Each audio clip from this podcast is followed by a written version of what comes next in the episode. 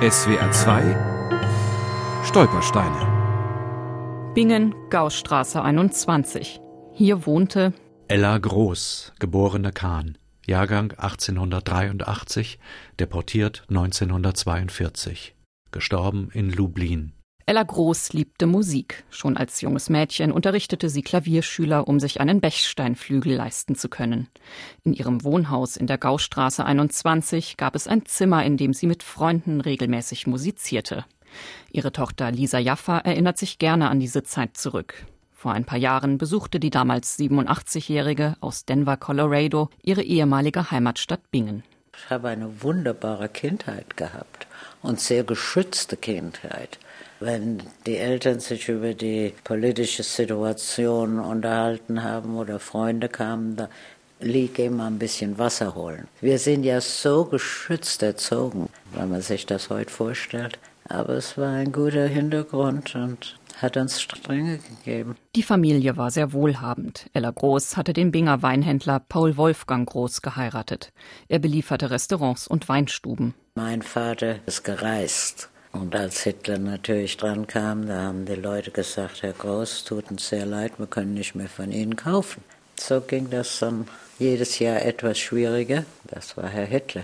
1935 starb Paul Wolfgang Groß nach einer schweren Krankheit. Sohn Werner stieg in das Weingeschäft ein, um für seine Mutter Ella und die Schwester Lisa zu sorgen. Unter dem Druck der Nazis musste er den Betrieb schließlich zum Preis von einer Mark verkaufen.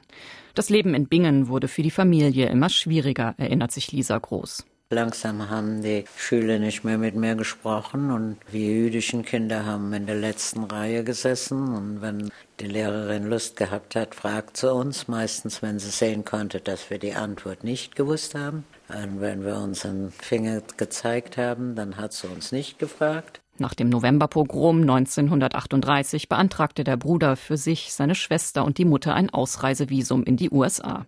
Allerdings fehlten zwei Unterschriften. Das amerikanische Konsulat in Stuttgart schickte die Formulare wieder zurück. Schließlich ergab sich doch noch die Gelegenheit, nach Großbritannien auszuwandern. Aber Mutter Ella weigerte sich. Die Mutter hätte nach England gehen können, als Au pair. Sie war damals Ende 50 und solange ich als Kind aufgewachsen bin, hatten wir zwei Mädchen, eins zum Saubermachen und eine für meinen Bruder und mich.